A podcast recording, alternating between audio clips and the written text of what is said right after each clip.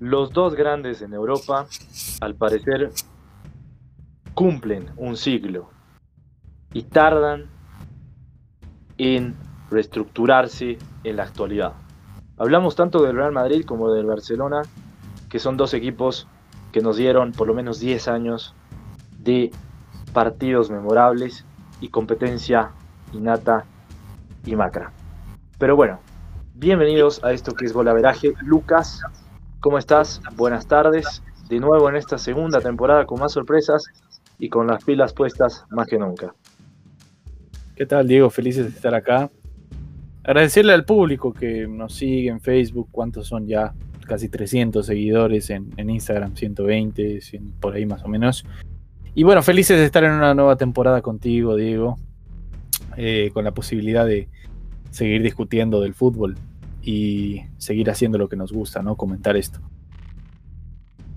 Bueno, como vos mismo lo decías, un abrazo gigante a todos los que nos escuchan, a todos los que nos siguen. Recuerden que Gol va es en Instagram, en La Hora de la Verdad, en lo que es Facebook. Eh, y bueno, sinceramente sí, 320 ya en Facebook, 130 eh, en lo que es Instagram y la verdad eh, rompiéndola igual en el podcast cada vez más, con más sorpresas y nueva, nueva, nueva, nueva, nueva temporada. Pero bueno, vamos a comenzar con lo que veníamos diciendo en el título, ¿no? Como lo hemos nominado los dos Europa y una, y, una poca renovación en realidad, ¿no? Como son el Barcelona y el Real Madrid. Tal vez uno más que otro sí, porque la actualidad lo muestra así, pero vamos a ir a ver. A ver, Suárez se va del Barcelona con una lágrima y con un sentimiento de decir, la verdad, cumplí un ciclo, pero creo que no era la manera de ir. Esto muestra que el Barça pierde a su 9, ¿sí? Y no solo eso, no hubo recambio famoso. No hay hasta ahora contrataciones en el Barcelona que por lo menos fuera de jugadores elite, si no existe, no, existiese el presupuesto necesario, no hay jugadores que lleguen por lo menos como promesas jóvenes para darle o eh, darle esa inyección de lo que necesita el Barcelona, que al parecer no lo tiene. Problema dirigencial, Lucas, así lo hemos denominado, ¿estás de acuerdo? El problema dirigencial gigante, que al parecer eh, sí, obviamente es Bartomeo, pero al parecer no solo él, sino las estructuras del Barcelona que viven actualmente un desorden y una crisis tremenda, ¿no? Sí, a ver, lo de Luis Suárez ha sido crónica de una muerte anunciada, digo. ¿Hace cuánto tiempo venimos escuchando lo de lo de Kuman, hablándole por teléfono, eh, eh, cómo lo separó del equipo para, entrenarlo por separado, su posible llegada a la Juventus, ojo, también está metido en un problema eh, de posible corrupción, ¿sí? Por, por haber hecho trampa en su examen de italiano. Pero ese es otro tema, ese es otro tema. A ver, creo que la partida de Luis Suárez es lo que más le va a doler a Messi, más le va a doler al mismo, al mismo jugador, a Luis Suárez. Y nada, bueno, ahora habrá que ver. Tú bien decías el tema del fichaje. Pasamos de fichar a Lautaro a Depay y de Depay a nada, a nada, así. Prácticamente pensar en, jugar sin nueve casi. Y ahora son consecuencias que tienen que asumir eh, eh, eh, Kuman. Creo que la dirigencia por parte de Bartomeu ya tiró la toalla y empezó a, a ver que, bueno, el barco se hunde, así que voy a hacer de, mis últimos meses de, dirigencia un infierno, no solo para la hinchada que, tanto me odia, sino para los jugadores que también me odian y, y, bueno, para algunos dirigentes que ya votaron el, por, el, por el voto de censura, ¿no? Que, que, aceleraría un poco la, la, dimisión de Bartomeu. Y esto se nota en las declaraciones y en ciertas cosas que, que comentan, pero pero bueno, habrá que ver cómo se terminan llevando. Yo creo que fichajes fuertes ya no va a haber para el Barcelona. No, y, al parecer, eh, no solo esto en el sentido, digamos, de que las arcas estén en números rojos, eso se dijo en su momento, sino que aparte de esta situación, eh, no el haber no administrado jugadores que a futuro te puedan servir, como cediéndolos a equipos donde sean un poco más servibles, o eh, traer jugadores jóvenes, que a veces es la, el plan B de, de un equipo cuando no existe dinero, muestran que no hay una necesidad dentro del Barcelona de crear esta situación.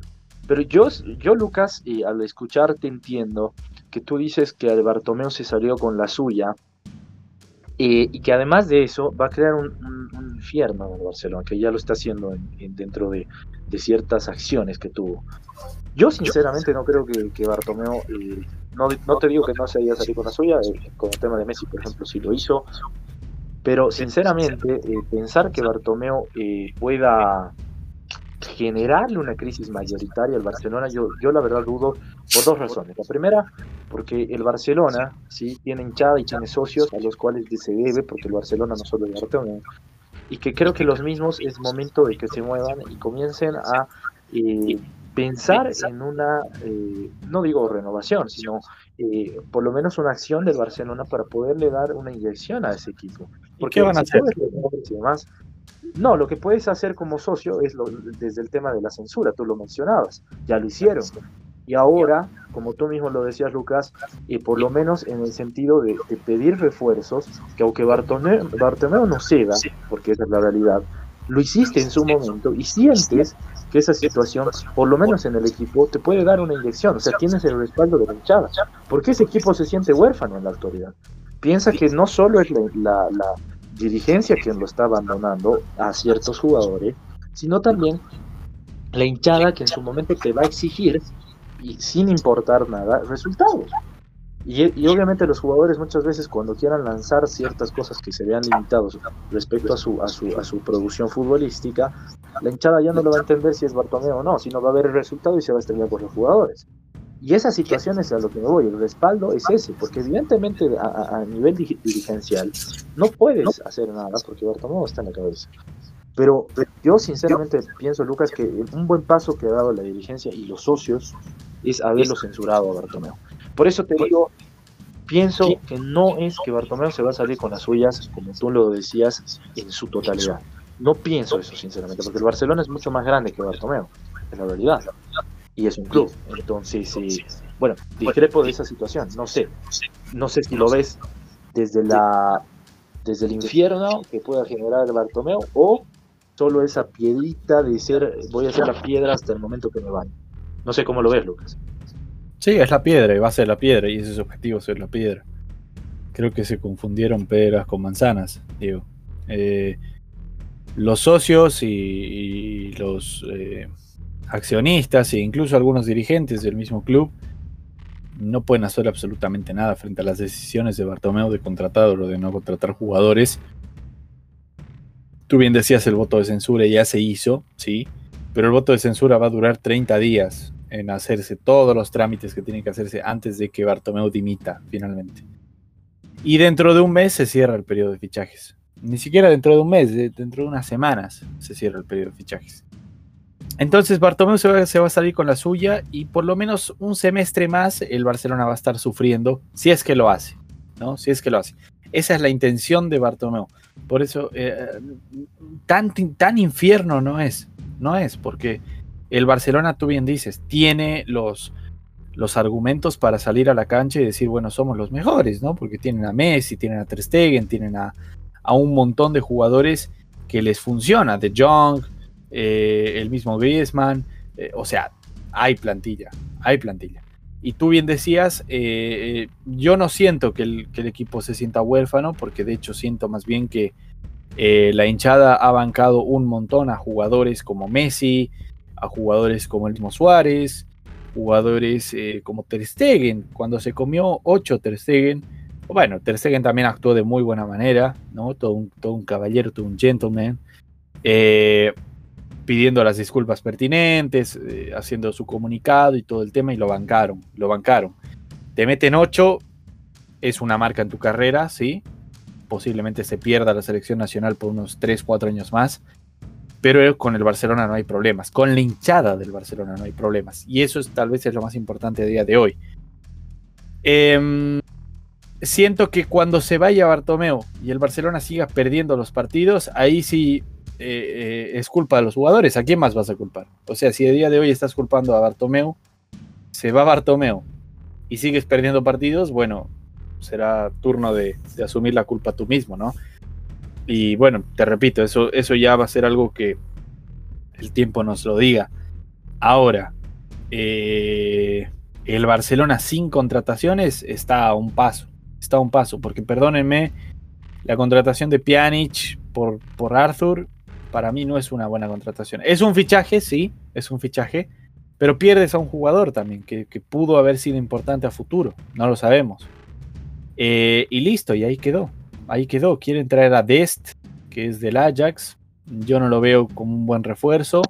Finalmente creo que el recambio nunca se da, es así de simple. Luis Suárez se va, se va Rakitic, no haces bolsa con ninguno de los dos porque los dos se van casi a precio gratuito y terminas perdiendo dos jugadores que podían haberte funcionado por lo menos un año más eh, mientras tratabas de sanar las heridas de, todo lo que te sucedió en tu temporada pasada.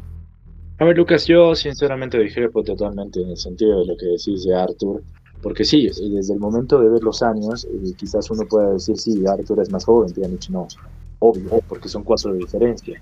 Pero si uno da a elegir que Arthur, y lo sabíamos, no quería estar en el Barcelona porque no se sentía cómodo, inclusive fue multado por no presentarse a entrenamientos y partidos. Eh, fue cuando ya, lo vendieron. Eh, uno es eso, pero dos el hecho de que él mismo no jugaba y no se sentía bien en el Barcelona, él lo dijo, no se sentía bien en la estructura. Y Pjanic que dijo que quería jugar con Messi quería estar en el Barcelona. En ese momento creo que uno tiene que ver finalmente quién te rinde más y quién no, en el sentido de ganancia y también pertenencia de un jugador que sí, te va a pasar factura en los años, y concuerdo, pero también es importante en el sentido de sentimiento y ganas que le pueda poner. Porque es cierto, hay que ver cómo resuelve eso eh, desde el hecho de la jugabilidad que tenga a partir de los partidos en la liga que se van a dar. Ahora, pero, pero por ejemplo, no, a ver, cortito, cortito. sí, sí, sí, sí. Eh, Griezmann, ¿cuántos años hizo todo, todo su teatro para, para fichar por el Barcelona? Con la decisión 1, la decisión 2 y todo el tema. Finalmente fue fichado por el Barcelona. Griezmann quería jugar en el Barcelona, ¿sí? Y creo que a día de hoy se lo considera si quiere seguir jugando en el Barcelona. O sea, llegó un tipo que tenía todas las ganas de jugar en el Barça, eh, Messi desde el día uno le hizo la vida imposible, porque esto, esto no, es, no es un secreto, ¿sí? esto está en las noticias, pueden buscar. No, sí, es verdad, es verdad. Y, bueno, uno se pregunta, ¿no? ¿Hasta qué punto un jugador puede tener un compromiso con un club, más en estos tiempos? A mí no me gusta mucho el fútbol de ahora, pese a que lo disfruto. No me gusta, digamos, los, los trasbastidores, como se dice, ¿no? Que es que finalmente el jugador cobra su cheque y listo y los goles que marca tal vez si no lo siente demasiado, ¿no? Eh, eh, y yo lo entiendo, lo respeto, te repito, no lo disfruto porque a mí me gustaba más, eh, bueno, nunca lo vi en realidad, pero me gustaba más el fútbol de, del amor a la camiseta, pero hay menos de eso y se entiende, se entiende que hay menos de eso. Y te das cuenta que un tipo como Griezmann, que quiere, que quiere jugar en el club que tal vez lo ilusionó, como lo es el Barcelona, termina no haciendo absolutamente nada en su primera temporada, eh, no termina ganando nada en su primera temporada y eh, le va mal. A Griezmann le fue mal en el Barça. Si uno se pone a, pensar cómo llegó Griezmann como, como campeón del mundo, ¿sí? porque fichó un año después, creo, de salir campeón del mundo. Eh, llega como campeón del mundo, como el goleador del Atlético, como el, como el todo, ¿no? Llega como el todo, el fichaje de 160 millones. y no logra nada. No, pero a ver, hay una cosa, este, es cierto lo que dices, eh, y de hecho lo de Messi también es cierto. Como tú mismo dices, está estipulado, no solo en noticias, sino lo que declaró Griezmann, que él sentía que era el estorbo de Messi. Lo dijo así, en esas palabras. Pero a ver, eh, yo creo que la primera temporada es la primera temporada, se adecuó, tuvo esos problemas, y como vos mismo lo decías, eh, hubo una situación de quizás controversia, esa es la palabra. En la actualidad, Koeman al parecer le va a dar esa función que merece Griezmann. Y, lo dijo Koeman, o sea, yo voy a hacer que juegue en el puesto que Griezmann se siente cómodo. Y aparte de estas situaciones, eh, hacer que Griezmann funcione en el Barcelona. Ahora habrá que ver, sí, Pero yo siento que sí, porque Koeman le puede dar ese, ese crédito desde el momento que para Koeman no le importa si es Messi, si es Griezmann o demás, pero si le sirve al equipo, le sirve. Y eso está estipulado como es el entrenador. Ahora, lo que tú decías respecto a las edades es cierto, porque hay que recordar que este Barcelona tiene los problemas justamente por el tema de edades. Busquets, Jordi Alba, Messi, que en unos años ya no estaría más. Griezmann quizás no, pero igual no es tan joven, ojo con eso. Sí, pero digamos que lo vamos a sacar de la lista porque tampoco este tan pronto se va a jubilar, tiene para dar todavía. Y estamos hablando de un Pjanic que igual ya es mayor, estamos hablando de un Ter Stegen que quizás es eh, dentro de lo, de lo joven que puede haber, pero tampoco es que es un chango, sí, hay que Es el más joven. Sí, por eso, pero repito que de la plantilla no es el más, no es el más eh, ¿cómo te puedo decir? Lo, ideal que debería tener. Porque si tú hablas de un recambio, y no sé si concuerdas conmigo, deberías tener jugadores de 17 años o por lo menos 18 para arriba. Y esa es la realidad. Pero no. hay, no existe esta situación. Y, y yo te toco esto, Lucas, porque, mira, muchas veces se ha criticado a equipos que han estado con juveniles, ojo, y otros con jugadores muy jóvenes, ¿sí? Y les ha dado resultado. Les ha dado resultado. Pero en realidad, si el Barcelona quería hacer una reestructura de que por lo menos dure dos años, sí, o a, largo plazo, esa es la palabra, no lo está haciendo. Y es, en eso es algo que concuerdo netamente contigo. Eso es cierto. Pero la realidad dice, la realidad dice que esto es lo que le puede alcanzar al Barcelona por lo menos para este año y un año más, si quieres hablar a dos. ¿Le va a pasar la factura después? Sí. Pero también tocabas un tema interesante, y eso es algo que quisiera verlo, Lucas. Decías que Bartomeu se va y viene una nueva dirigencia. Si viene una nueva dirigencia, más allá de lo obvio que pueda sonar, ojo con eso, y me refiero a que pueda sanear el equipo. Ponte que Kuma no le va bien, lo sacan y sanea el equipo en nuevas estructuras porque viene un verano más. Ojo con eso, ¿no? Y en, los fichajes de invierno puede haber una reestructura. No te digo total, pero por lo menos media dentro de lo que pueda hacer el Barcelona. ¿Qué crees que puede hacer una nueva dirigencia fuera de Bartomeu? Porque resulta que Bartomeu lo va a hacer mientras siga. ¿Tú crees que puede hacer algo esta dirigencia? Algo por, por, por, por lo menos darle una entidad al Barcelona de manera dirigencial? Posiblemente. No lo sé. No lo sé, sinceramente. Mejor que el que Bartomeu, sí. Sin duda alguna, porque te repito, Bartomeu en el último periodo creo que adoptó ya un sentimiento de me importa lo que suceda acá en el Barcelona, mm, la gente me odia, finalmente yo voy a seguir teniendo el patrimonio que tengo, si el Barcelona se queda con cero o se queda con mil millones, no me interesa porque ese no va a ser mi dinero. Y terminó ahí, y terminó ahí, fue así. Eh, podemos decir que, que, la hinchada lo va a perseguir o, todo lo que quieras o que no va a caminar cómodo por Barcelona pero son cosas solucionables, si me preguntas, lo digo con respeto. O sea, tampoco vamos a ver la cabeza de Bartomeu en, el Camp Nou. Eh, entonces, claro, a partir de ahí la dirigencia que llega, llega a un Barcelona dolido, un Barcelona herido, pero llega también con un, un margen, o mejor dicho, una vara muy baja, eh, donde cualquier cosa que hagan bien ya va a ser tomada como, como un súper avance para, para, este Barcelona. Eh, y es así, o sea, personalmente siento que el Barcelona como equipo, como equipo, eh, no va a tener una temporada mala. Es así de simple. Es imposible pensar que este Barcelona con Coutinho, con De Jong, con el mismo Messi, ¿sí? con Griezmann, ya lo dijimos, con el recambio o sin el recambio, vaya a ser una temporada mala. Pero sí siento que no le va a alcanzar para ciertas cosas. Traigan a las personas que traigan. ¿Sí? Es así de simple. ¿Por qué? Porque el Barcelona hoy por hoy tiene una deuda. Eh, o sea, tiene, tiene números rojos en sus arcas que no le permiten mover mucho dinero. ¿Sí? La dirigencia va a llegar con ese problema. Porque no puede ser que una dirigencia llegue, meta 600 millones, porque no es una empresa petrolera ni mucho menos. Es una dirigencia eh, más que nada política, ¿sí? En Barcelona. Entonces sí, siento que van a llegar, van a tratar de reestructurar algunas cosas, van a ver qué es lo que sucede con Kuman, si, si, está rindiendo en el equipo o no, para votarlo o mantenerlo. Eh, y bueno, lo propio con algunos jugadores. Dinero, yo creo que se podía sacar en esta temporada de los jugadores. Porque después lo que veamos a futuro, vamos a ver jugadores más envejecidos. Ya nadie va a querer comprar un Sergio Busquets, a un, a un Jordi Alba por los precios que quisiera el Barcelona. ¿sí? Los van a tener que vender en 1, 5 millones a lo mucho.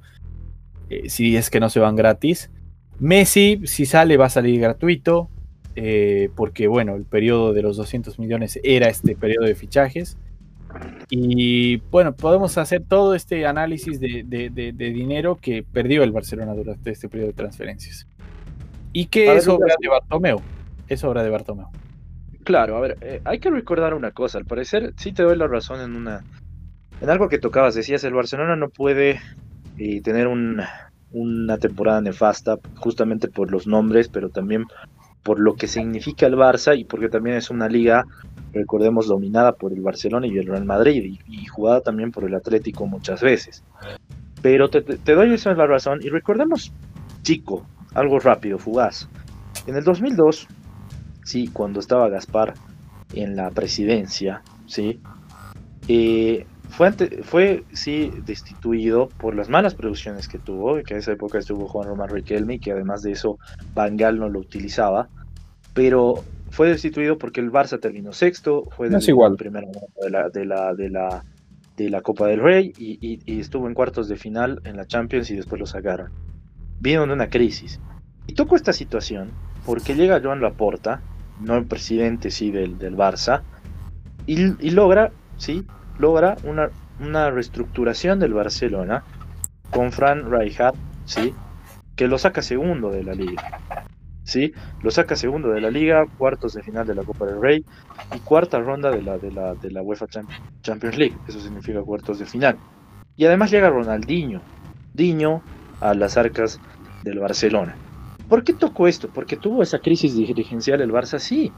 Y, y al parecer el Barcelona, para tener esos procesos que no deberían ser accidentales, le, viene bien al Barcelona en realidad tener estos procesos.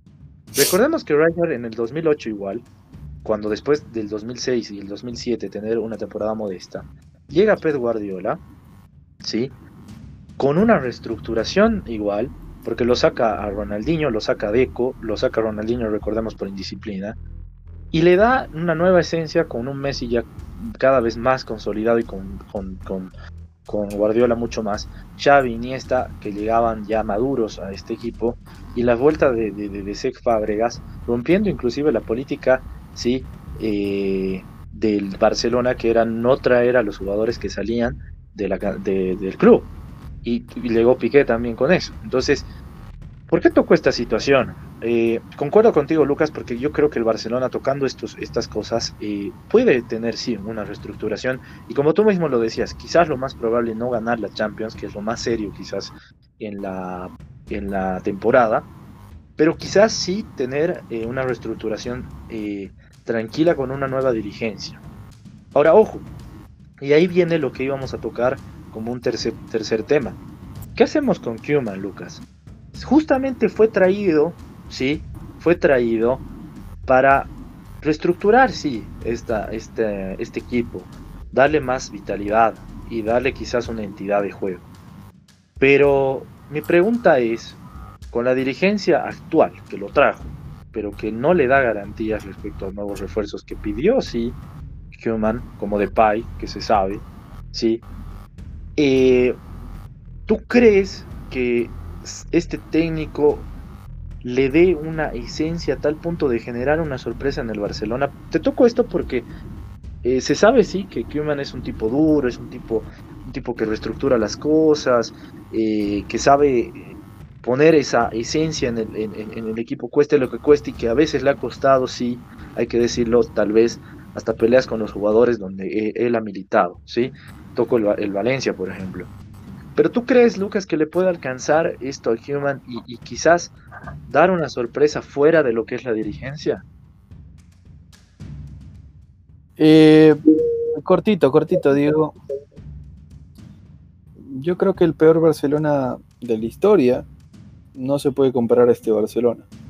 ¿sí? Lo, que tú dices del 2000 al 2004, con Gaspar, con Bagal, con, los fichajes fallidos, porque, porque precisamente era eso, eran fichajes fallidos, el Barcelona pasó eh, a ser sexto, pasó a no clasificarse a Champions. Hoy, hoy es imposible que el Barcelona no se clasifique a Champions. Eh, y claro, cuando empieza la reestructuración, cuando Gaspar se va, eh, se empiezan a traer jugadores que prometen un poquito más. ¿Sí? Y también se rompe un poco la billetera trayendo a jugadores como Rolandinho. No es lo mismo, Diego. Así es. Yo creo que esta crisis no es, no es similar, porque no había un Messi en esa época. Eh, no había, había carencias futbolísticas y habían carencias dirigenciales.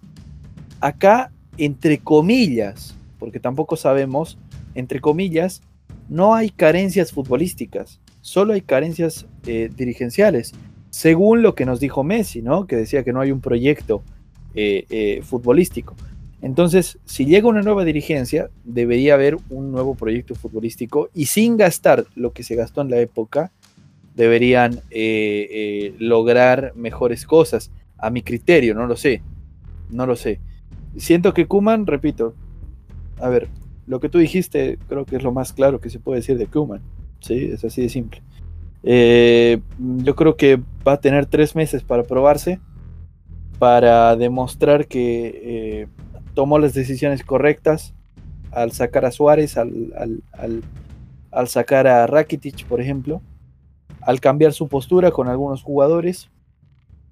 Yo no sé de las charlas que tuvo con, las plantillas, con la plantilla en general. Yo no sé de su relación con Messi. Eh, no creo que le hagan un sabotaje, ¿sí? Cuando, cuando los jugadores, bueno, se van a la contra y juegan mal a propósito para sacar al entrenador. No creo que suceda eso.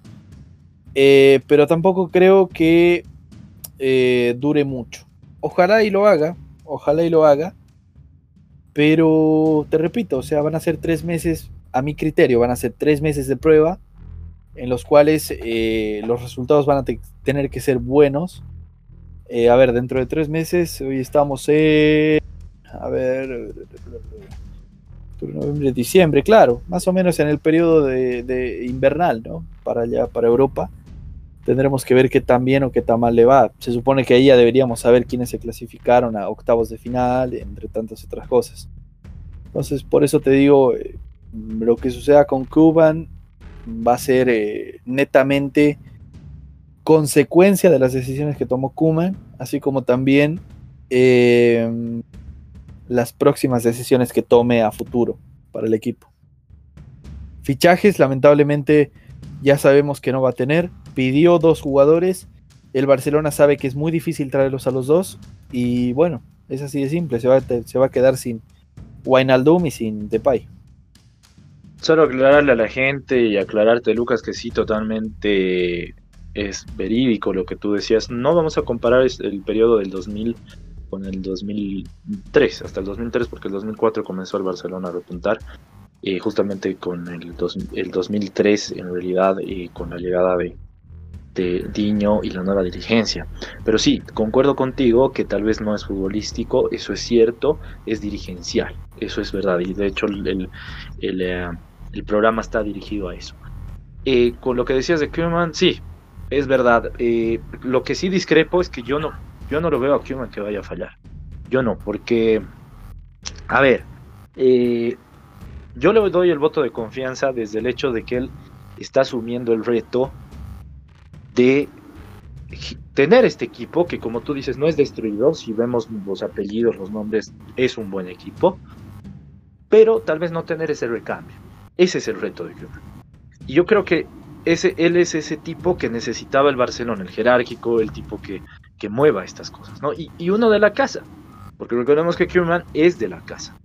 Y esa situación, tal vez el Barça no lo tenía eh, después de lo que fue Luis Enrique, porque vino Guardiola, vino Luis Enrique, estuvo, estuvo, eh, estuvo eh, después el Tata Martino, Tito Villanova falleció, eh, llegó este, bueno, antes de Quique Setién, se me fue el nombre, pero sinceramente, sí, eh, eh, creo, Valverde, que más allá de cualquier situación, viene un tipo que tiene la entidad. Y se mostró, se mostró. Llegó Guardiola, se vio que, cuál fue la situación. Creo que obviamente son distintas filosofías. tener un tipo de la casa siempre, siempre te trae más confianza. Y no digo, ojo, eh, tal vez en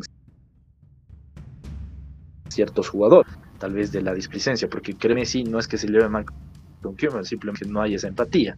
Pero sí, sí, el hecho de, eh, manejarse, manejarse, que creo que es lo más importante. Para cerrar este tema de, lo que viene a Barcelona, ¿sí? cerrarlo eh, quizás en algo más eh, estructurado para que la gente entienda por qué tocamos a los dos grandes. El Barcelona, dentro de cualquier situación, dentro de cualquier circunstancia, ¿cómo ves Lucas, sí, al Barcelona para que vuelva a ser un equipo de Europa? Y cuando decimos de Europa, nos estamos refiriendo específicamente a dos cosas. Que pelee la Champions constantemente si es que no la gana, porque no la gana, ojo, hace cinco años. Y segundo, ¿sí? que tenga un equipo con identidad. Eh, ¿Tú crees que pueda llegar a pasar esta situación? Más allá de lo que ya hemos hablado, que lo dirigencial, lo futbolístico tiene que reestructurarse. ¿Tú crees, Lucas, que pueda llegar a, a ser un equipo de nuevo importante en Europa? O sea, el Barcelona no va a dejar de ser un equipo a mi criterio importante en Europa. Se va a mantener siempre así. Va a bajar el, nivel, sí, porque ya se cumple un ciclo. No supieron revitalizar ese ciclo. Podemos, podemos culparle a quien quieras, ¿ok?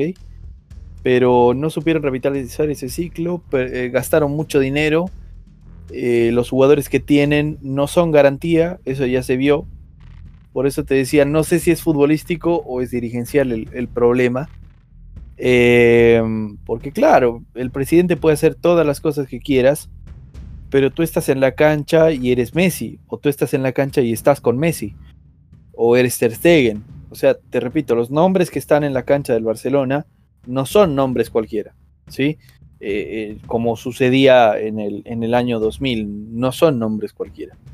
Eh, y a partir de ahí, creo que cuando se vaya Bartomeu y veamos qué tan bien o qué tan mal juegue el Barcelona, vamos a ver cuál es su nueva posición dentro de, de esta elite futbolística. Elite en España va a ser siempre, porque no hay otro equipo que se le compare ni en 20 años más, así como sucede con el Real Madrid y el Atlético.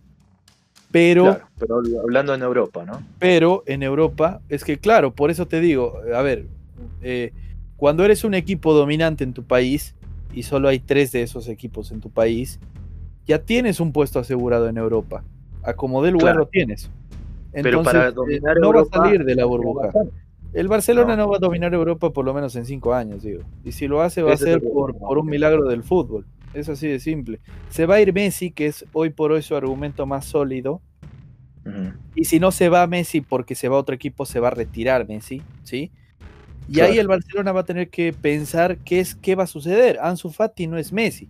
Puede ser un jugadorazo, puede ser la nueva llave de, de, de los títulos para el Barcelona, puede ser pero eh, eh, le falta crecer, creo yo. O sea, Messi. No, y además no es ese, jugador distinto. A eso te refieres, estoy de acuerdo. sí. Sí, sí.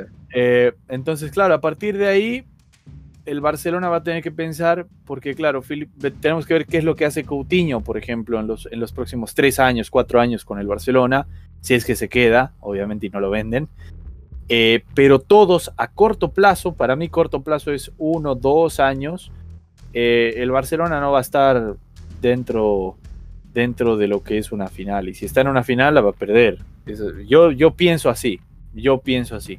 Eh, la Liga de Europa está transformándose en otra cosa.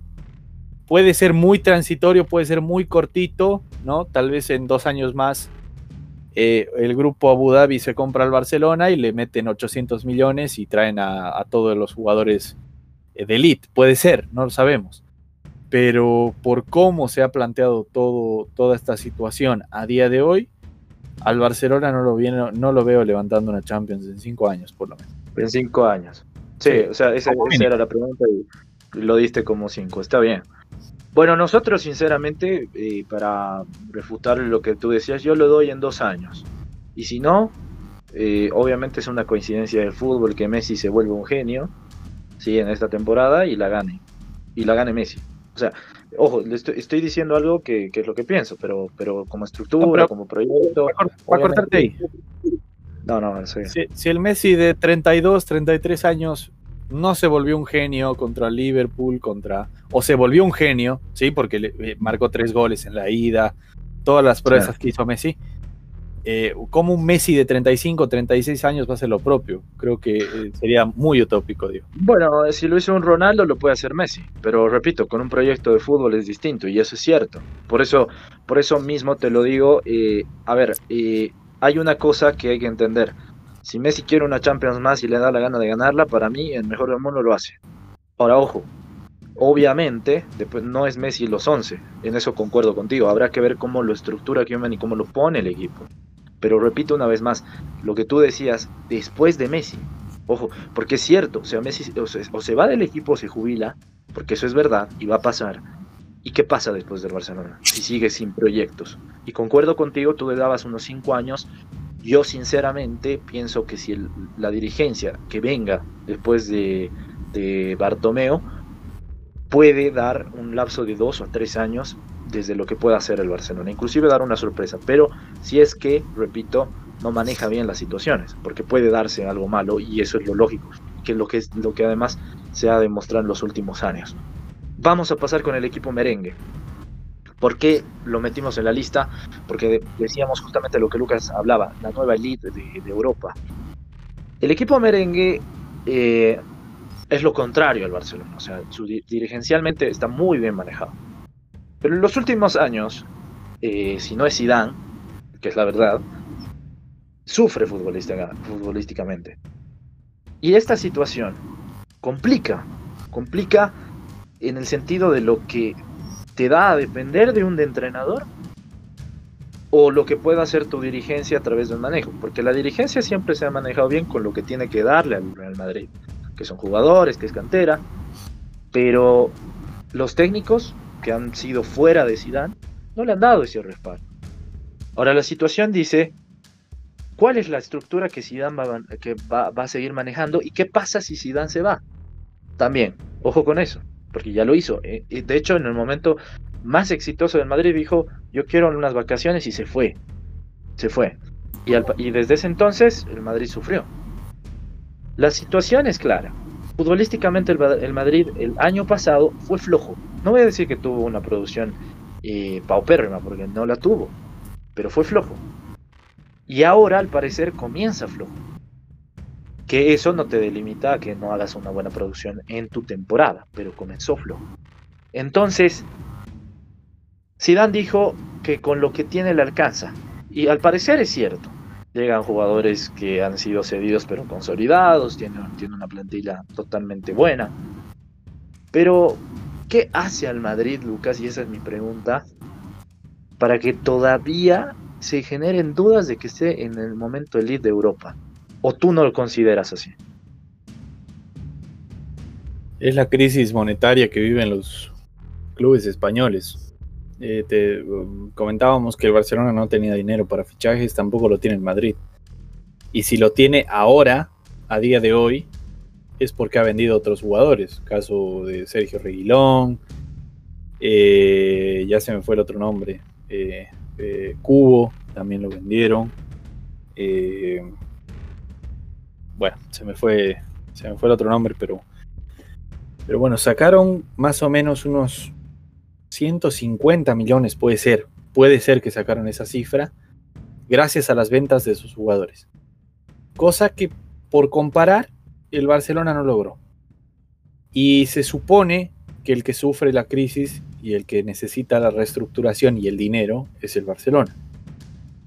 Eh, por eso creo, creo que eh, tenemos que separar la crisis del club como club, ¿sí? Como, como el, eh, perdón lo gráfico, pero como el 8-2 que vivió el Barcelona, y la crisis a nivel, tal vez, país, entre comillas, ¿sí? Que puedan vivir una gran parte de los clubes españoles. Y dentro de esa crisis, bueno, está metida el Real Madrid, el Atlético, el mismo Barcelona, que al no tener ese dinero para competir con la Premier, que tiene un montón de dinero, ¿sí? 10 equipos de la Premier pueden contratar jugadorazos, y eso no es menor, porque no pueden hacer 10 equipos de la Liga Española lo propio. Eh, empieza a moverse la balanza para una liga, en este caso la Premier. El momento que ha vivido la Premier o que vive la Premier eh, es, bueno, es, eh, se nota que está aumentando su nivel y el Real Madrid lo tiene que pagar, así como también lo tiene que pagar el Barcelona. Se ha sabido cuidar el Bayern, por ejemplo. El Bayern, dentro de su filosofía, dentro de todo lo que hace, ha mantenido sus arcas sanas, ha mantenido su, plantilla sana, su fútbol lo ha mantenido sano, domina en su liga como le da la gana, pero no es un equipo débil, ¿sí? Podemos decir que el Barcelona dominó, ganó un doblete, o sea, no, no, no es doblete, ganó un bicampeonato de la Liga Española el año, la temporada, hace dos temporadas atrás, y, aún así demostraba falencias futbolísticas. Lo que, lo que significaba que su liga era débil, a mi criterio. Pero, por ejemplo, en la Bundesliga decimos lo propio del Bayern. El Bayern gana por octava vez consecutiva la, liga. Decimos que no hay competitividad, que no hay fútbol bueno, pero el Bayern demuestra lo contrario. O sea, saca, se saca rivales duros de una manera increíble. El Real Madrid em, vive la resaca de Ronaldo, Diego y es la resaca que el Barcelona todavía no vive con Messi. Por eso te decía lo de los cinco años. Em, el Real Madrid necesita de Zidane porque Zidane es el no es el jugador, diré, es la pieza clave a día de hoy para el Real Madrid, para el éxito del Real Madrid, ¿sí? Y lo ha demostrado, o sea, un Real Madrid flojo le ha ganado un Barcelona flojo la liga. Se habrá equivocado el Barcelona, todo lo que quieras, pero el Real Madrid tuvo el mérito de eh, ganar los partidos que tenía que ganar y no dejar puntos atrás. ¿sí? Y pasó de estar seis puntos abajo a estar cuatro puntos arriba. Eh, entonces, por eso te digo, creo que lo de Real Madrid es un poquito más manejable, ¿sí? Porque la dirigencia está tranquila, eh, los jugadores están tranquilos, tienen la, identidad del Real Madrid. Eh, eh, su capitán, Sergio Ramos, es un tipo que es el primero que podría pelearse en el camerino con alguien que no esté contento en el Real Madrid, cosa que no creo que suceda con Lionel Messi, ¿sí? porque el mismo Lionel Messi dijo que no estaba feliz en el Barcelona. Y no lo digo de manera despectiva, ¿sí? no estoy comparando, pero estoy diciendo que hay una identidad en todo el Real Madrid. Y el jugador que no estaba feliz, que era Gareth Bale, lo terminaron sacando del equipo para que no contagie a otros eh, con, con, esa, con esa negatividad.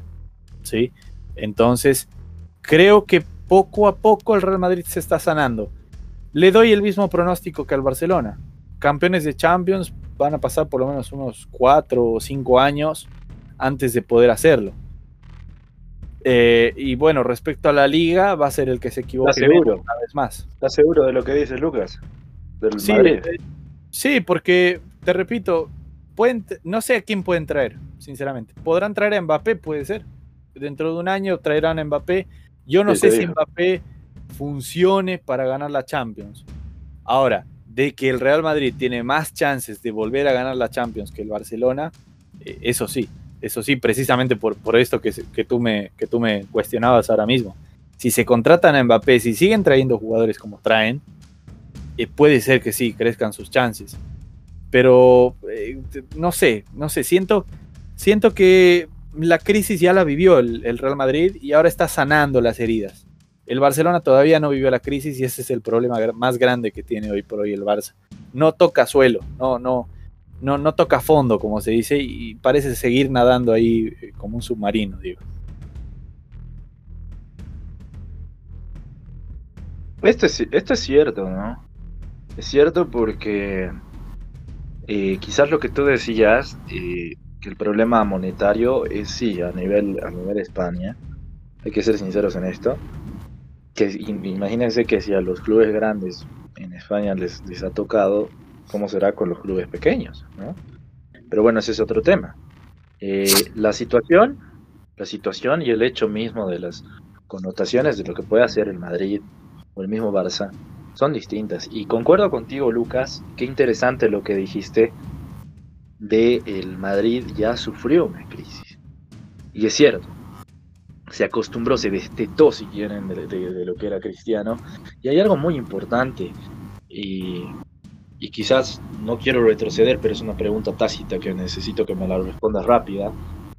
Tú decías que Sergio Ramos es el capitán y el, que maneja hoy por hoy los, los, hilos del, del, Real Madrid. Y concuerdo contigo, porque de hecho lo hace igual en la selección española.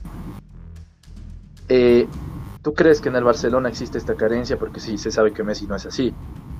Y bueno, por lo que pasó también. Pero ¿tú crees que realmente no hay un líder en la actualidad? Sí, porque le cerraron las puertas a Piqué. Piqué se peleaba constantemente con, Sergio Ramos. Piqué aprendió mucho de Puyol porque lo tuvo al lado por cuántos años y no le dieron la capitanía y no se le van a dar. Es así. Se perdió una oportunidad ahí. Gracias Diego a ti y bueno, esperemos vernos en la próxima ocasión.